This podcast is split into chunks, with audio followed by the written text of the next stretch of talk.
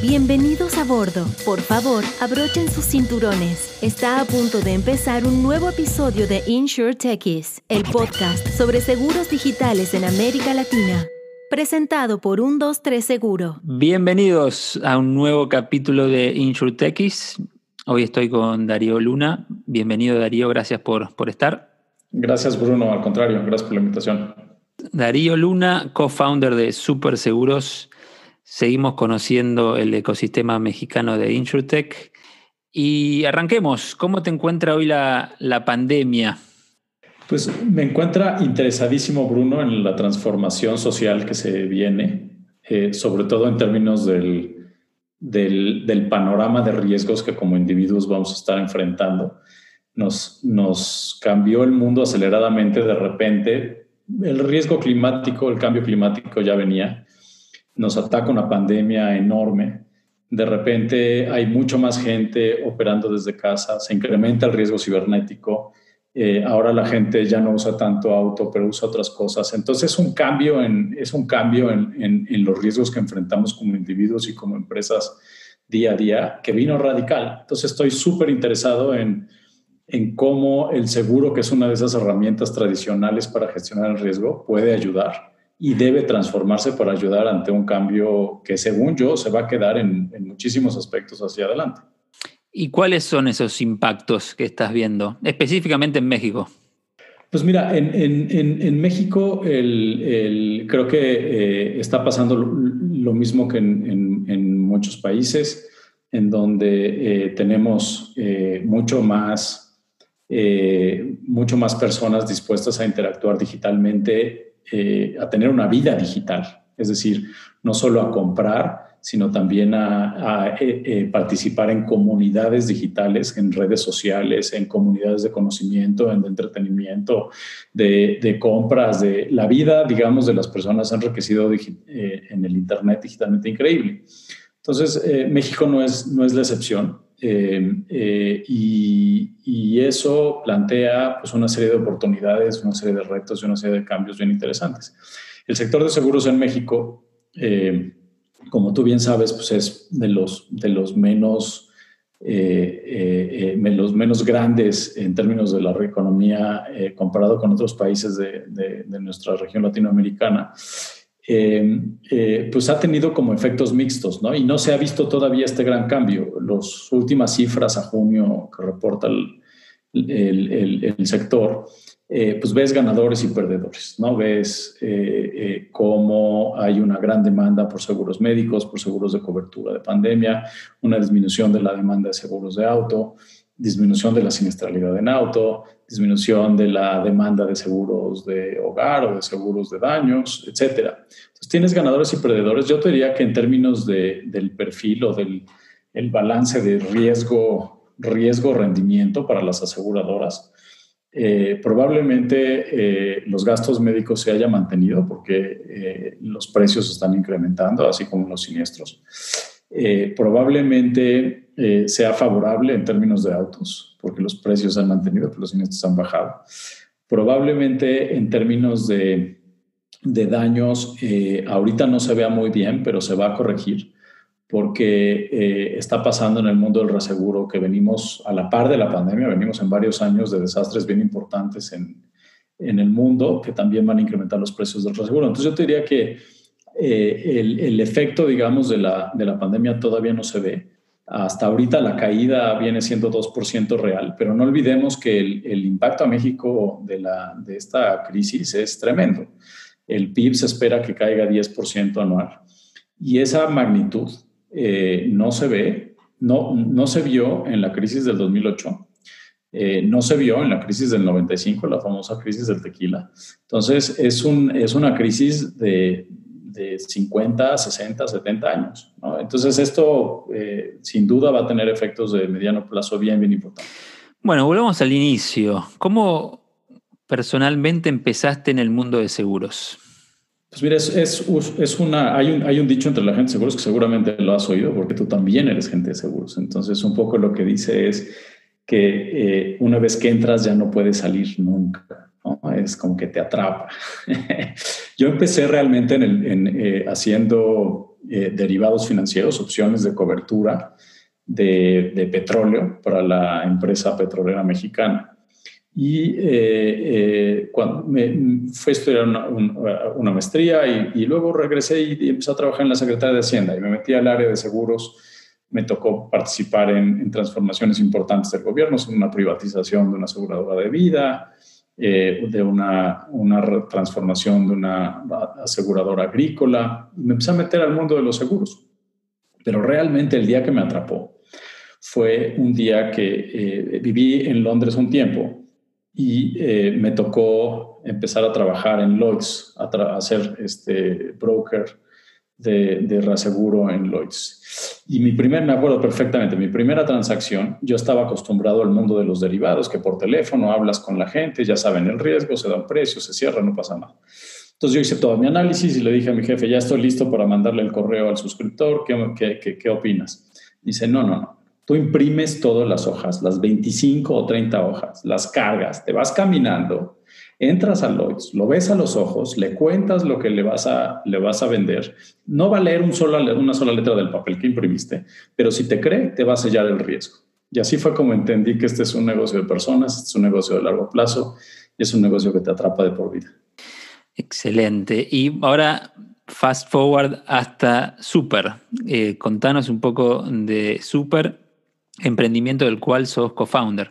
Sí, bueno, eh, después de la mitad de mi vida, eh, tengo más de 20 años en la, industria, la mitad de mi vida fue en sector público, la otra mitad en sector privado, esa experiencia de Londres, de Willis, eh, que te conté, pasó en eso a principios de los 2000, pero hace, hace seis años, siete años, eh, que yo salí de la Secretaría de Hacienda en México y fundé Aqua Capital, que es, una, es un despacho de asesoría y consultoría en capital privado y en riesgos catastróficos.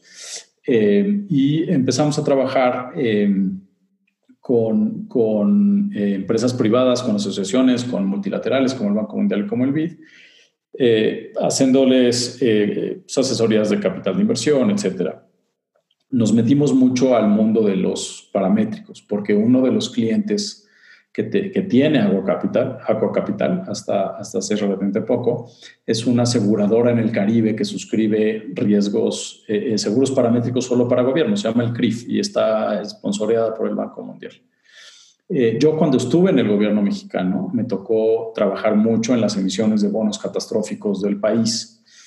Entonces yo venía eh, eh, eh, fundamos Super el año pasado y yo venía de muchos años de estar trabajando en estas grandes soluciones para los gobiernos. Grandes soluciones en el sentido de diseñar estructuras de pagos en donde si pasa algo es muy fácil comprobarlo y es muy rápido que entregue el dinero. Y me tocó ver de primera mano lo poderoso que es llevar el dinero a alguien para que se levante y se reconstruya. En este caso, gobiernos.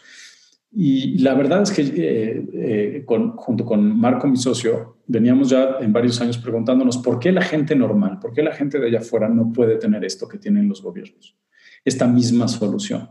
Fue cuando conocimos a Sebastián, el tercer cofundador, que él viene de Estados Unidos, de hacer dos eh, empresas de, fintech y de insurtech exitosas, y mexicano también, y quería hacer algo en México. Y la verdad es que entre los tres vimos la gran oportunidad de llevar seguros simples, seguros que, que, plantean condiciones que la gente puede entender. Si pasa A, te paga B. Y por lo tanto, Paramétricos es, un, es una gran herramienta. Eh, y fue como decidimos fundar eh, Super, no solo para vender paramétricos, pero sí lo más cercano a paramétricos en el sentido de la, de la simplificación del producto. Eh, apenas estamos cumpliendo un poquito más de un año y nuestro producto lleva en el mercado desde marzo, afortunadamente, el de terremoto. ¿Y cómo funciona ese, ese seguro de temblor específicamente? Mira, el, el, seguro de temblor de Super em, eh, eh, paga si la intensidad que calcula un algoritmo independiente a Super supera el nivel que dice la póliza de seguros eh, que contratan las personas. La contratación es 100% digital los cambios a la póliza son 100% digitales, las reclamaciones son 100% digitales. Nosotros encargamos a la plataforma de absolutamente toda la vida del seguro. Eh, y el algoritmo independiente lo crea una empresa muy interesante, Bruno. Es una empresa de ingenieros civiles mexicanos de la UNAM que vienen de una tradición de los 60. En los 60 hubo una colaboración bien interesante entre Stanford, el MIT y la UNAM, en donde ingenieros y, geólogos y geofísicos estaban explicando cómo se movían los terremotos y todo. Y la contribución de los mexicanos fue una cosa que se llama efectos de sitio. Es decir, todo el mundo sabe la magnitud del terremoto en el epicentro, todo el mundo lo vemos en las noticias, nos lo reportan, pero no sabemos cómo se siente en donde estamos parados. Y la Ciudad de México es una ciudad sui generis. Estamos parados sobre un lago en donde el subsuelo es una gelatina y a veces se siente mucho peor aquí que en el epicentro. Pues el algoritmo independiente nos lo crearon estos ingenieros, alumnos de, los ingenieros académicos de esa época. Eh, y, básicamente lo que hace es que traduce las condiciones del terremoto a eh, una intensidad local, medida como aceleración del edificio donde estás. Nuestro, el algoritmo suena muy complicado, pero es realmente simple. Uno se mete a la página y puede cotizar una póliza simplemente metiendo su dirección y poniendo la altura del edificio en tres categorías. Y con eso podemos dar un precio en toda la ciudad. Increíble. Entiendo que están trabajando también en un producto de vida, ¿no? Eh, ¿Cómo entra este esquema paramétrico en un seguro más tradicional? Pues mira, la filosofía de Super es hacer seguros eh, simples, eh, sencillos. como te decía, si eh, la, promesa, eh, digamos, tradicional del sector asegurador es, eh, si algo te ocurre, algo malo te ocurre, te vamos a indemnizar lo que te ocurra para dejarte lo mejor posible como estabas en la situación anterior, sujeto a ciertas reglas deducibles, coseguros, etcétera, ¿no? Y, pero eso implica forzosamente que haya una valoración de lo que te pasó. Puede ser una serie de facturas médicas, puedes que, que, con tabuladores de precios, etc. Eh, ajustadores en el caso de, de los seguros de daños. Nuestra filosofía es cambiar la promesa un poquito. Es decir, no vamos a indemnizar lo que te pasó, pero te vamos a llevar un monto de dinero predefinido lo más rápido posible. En el caso de temblor, lo llevamos en menos de 30 días de que ocurre el terremoto. Eh, y todavía no sabemos si son 30, 20, 15, porque pues no ha ocurrido un terremoto todavía que podamos nosotros pagar. Eh, pero podemos llevar miles de reclamaciones en cuestión de días. Eh, entonces, los, los, seguros de vida y salud que, que, que vamos a, a, proponer siguen la misma filosofía, son seguros en donde los montos son definidos, la condición de pago es muy clara, muy fácil de, comprobar y por lo tanto la gente sabe qué esperar cuando compra nuestros seguros en términos de cuándo paga, cuánto paga y en qué tiempo vas a recibir el pago.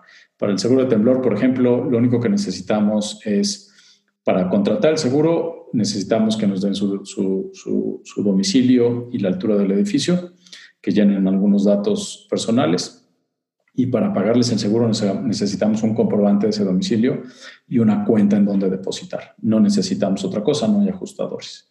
Y queremos operar seguros así, y queremos operar seguros que le sirvan a una persona o que le sirvan a una pyme, a una pequeña empresa.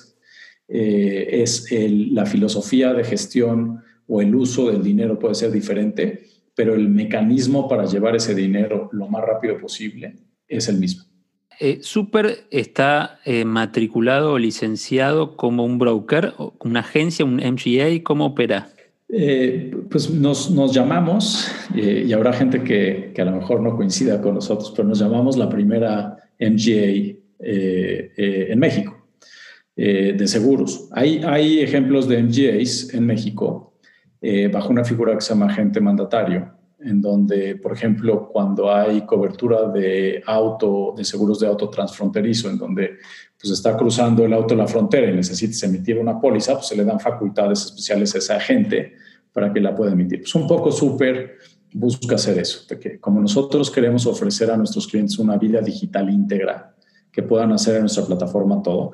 No somos un, somos un agente de seguros mandatario de las aseguradoras con las que trabajamos y por lo tanto podemos programar y codificar en nuestra plataforma pues todo lo que se necesita alrededor de la vida del ciclo del, del, seguro. Incluso la suscripción, o sea, el underwriting Así es, el underwriting del seguro de terremoto eh, se hace automático, se hace con nuestras reglas, nosotros emitimos las pólizas, podemos cambiarlas, podemos eh, gestionar la reclamación, lo único que no podemos hacer es pagar. Eh, el seguro lo opera unos grandes socios, que es una aseguradora mexicana que se llama Seguros Atlas, lo respalda Munich Re, eh, y todos están alineados a que si el sistema y las reglas de suscripción que se quedaron grabadas en, nuestro, en el mandato que nos dieron y que están codificadas en la plataforma, eh, pues, conforme operen las reglas, así opera el seguro. Entonces todo el mundo nos alineamos a eso y fue una gran colaboración entre Munich, eh, Atlas y nosotros. Muy interesante. Bueno, a ver, vamos un poco más en general ahora. ¿Qué, como experto en seguros, Darío, te pregunto, qué estás viendo eh, en, el, ecosistema mexicano de InsurTech que ha, explotado en el buen sentido en los últimos años, ¿no? De estar un poco eh, verde, ¿no? Inmaduro, a tener múltiples emprendimientos en los últimos dos, tres, cuatro años. ¿Cuál es tu visión? Pues está pasando algo muy, muy interesante, Bruno, y a lo mejor tú me dirás si lo ves en otras partes. Eh, como, como, decimos en México, se juntó este, la necesidad con las ganas de comer. O sea, eh, el ecosistema de InsurTech se está nutriendo, eh, yo te diría, con un objetivo común, que es elevar los estándares de la industria.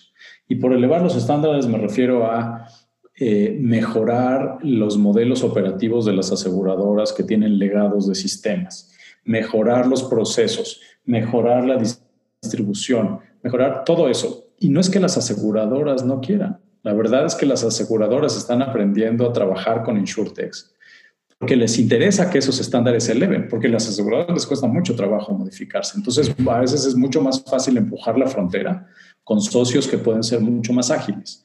Entonces, estamos viendo esa como simbiosis de, que, por un lado, las aseguradoras vienen haciendo cosas muy bien durante muchos años, pero necesitan transformarse y que llegan las insurtechs y que empiezan a elevar esos estándares. Obviamente para las insurtechs y los startups en particular, eh, eh, elevar los estándares no es fácil, ¿no? Porque empiezas a jugar con las reglas del juego que a lo mejor el sector tradicional no está cumpliendo. Pero eso es bueno para el sector, al final de cuentas eso es bueno para el sector.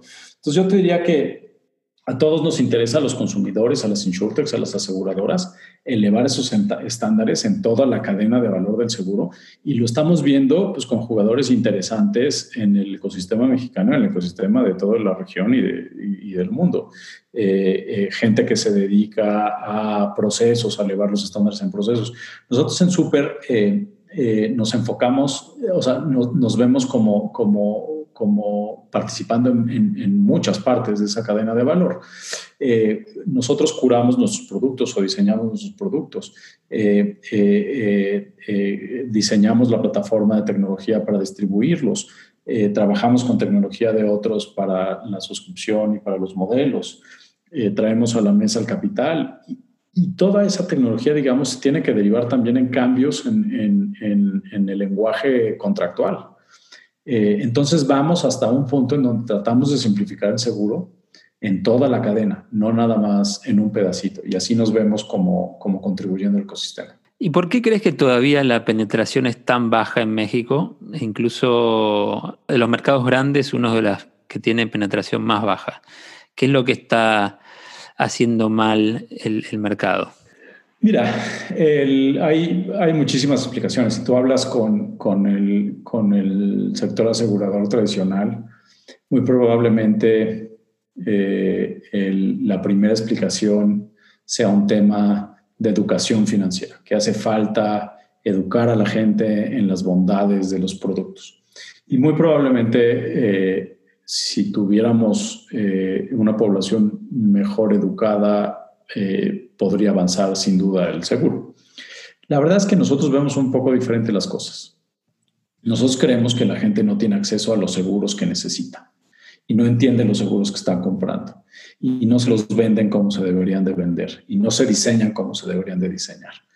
Entonces, eh, eh, para nosotros aumentar la presentación implica no dejarle la carga de, del crecimiento a la demanda al consumidor, sino más bien empujarla desde eh, la creatividad, la tecnología, el rediseño de productos, porque estamos convencidos de que si los consumidores de México y de cualquier parte del mundo tienen una experiencia positiva, transparente, con un producto, y ese producto es una herramienta que les funciona, lo van a comprar. Poniéndote tu otro sombrero de consultor de private equity de Aqua Capital, ¿cuáles son tus perspectivas para los próximos años, para, para América Latina, eh, después de, esta, de este año tan particular? Eh, pues mira, Aqua, eh, da asesoría, no maneja fondos propios, no somos un, un fondo tradicional, pero damos asesoría en, ese tipo de inversiones al sector privado y, a otras entidades. Eh, la perspectiva, la perspectiva te, decía cuando empezamos la plática, está muy interesante por esta gran complejidad del, panorama de riesgos que estamos eh, eh, enfrentando. sin duda, el, el, riesgos de cambio climático, ciberataques, eh, crisis financieras, etcétera, están cambiando la forma como, los, sectores, eh, los sectores de seguros funcionan. Y, eh, vemos una transformación inmediata pues, del lado de los consumidores y del lado de la oferta también. la mayor participación digital en la vida de las personas sin duda es un tema que no se puede negar y que no va, no va a regresar. De, de, alguna forma, mira, yo me, yo me lo imagino, es, es, es muy curioso cómo eh, eh, esa transformación está concentrada en un solo punto, que es el teléfono celular. El teléfono celular es como ese, eh, allá, ese Aleph que decía Borges en Argentina, que es el único punto en donde puedes ver el universo completo. Pues hoy nuestro celular es eso, nuestro celular participamos en, comunidades, en redes, compramos, vendemos, nos, nos divertimos. ese punto único es lo que está marcando también los nuevos riesgos y es lo que está mandando las nuevas oportunidades. Entonces, el panorama es, eh, es de, una, eh, desde mi punto de vista, una tendencia a que eh, la gente que está consumiendo en esos celulares va a querer mucho más transparencia en precios. Y transparencia en precios significa hacer un como desagrupamiento, un debundling de los productos. Entonces ya no nada más van a querer un seguro de hogar, ahora van a querer, quiero un seguro de terremoto y quiero competencia y quiero, y quiero poder elegir a quién le compro la componente de terremoto y a quién le compro el de robo y a quién le compro. Y así en todo, en gastos médicos quiero uno de cirugía, quiero uno de vida. Esa, esa descomposición y desagregación que te permite la vida digital, sin duda va a marcar hacia adelante el mercado, va a marcar el ecosistema de InsurTech y de seguros y desde mi punto de vista es un cambio muy positivo por la transparencia en precios que puede tener y por la simplificación que vamos a lograr en los productos. Bien, entonces, resumiendo la charla de hoy, ya llegando al final, si tenés que hablarle a algún ejecutivo de una compañía de seguros en América Latina que está escuchando del otro lado, ¿cuáles serían dos o tres consejos que le darías? Eh, uno, eh, eh, el, participar de lleno en esta colaboración con las empresas de, de InsurTech de manera activa. Creo que hay una fórmula de ganar-ganar ahí. Y no es fácil para las empresas de seguros colaborar así. Eh, no es fácil desde la conceptualización, no es fácil. Entonces, cualquier esfuerzo que tengan de su lado por facilitar esa colaboración y por facilitar que, que los insurtechs puedan ejercer su, su, misión de creatividad, creo que, creo que es dinero bien gastado y es dinero eh, pensando a futuro. Eh, dos, yo creo que en esta discusión de si la educación financiera nos va a salvar o no del crecimiento y del, y del estancamiento en la penetración económica, yo diría, dejemos esa pregunta de lado. Es una pregunta demasiado vieja, demasiado anquilosada. Si uno está parado del lado de la oferta, reformulemos la oferta. Y eso es lo, lo, que mejor nos toca. Y para eso necesitamos repensar los seguros, repensar los canales, repensar la oferta, la, la, propuesta de valor que tenemos con los clientes y nuestro desarrollo. Eh, y tercero, bueno, pues el, eh, el eh, el, hecho de poder apoyar a, empresas jóvenes, a jóvenes emprendedores que a lo mejor pues, el ecosistema está muy nutrido de gente con buenas ideas y pocos recursos eh, que entren de lleno a fomentarlo. Hay maneras de fomentarlo colaborando con otras, eh, con otras aseguradoras, en asociaciones, pero el promover un ecosistema más rico, sin duda, eh, a la larga es, es, el camino correcto y el camino productivo para, para nosotros.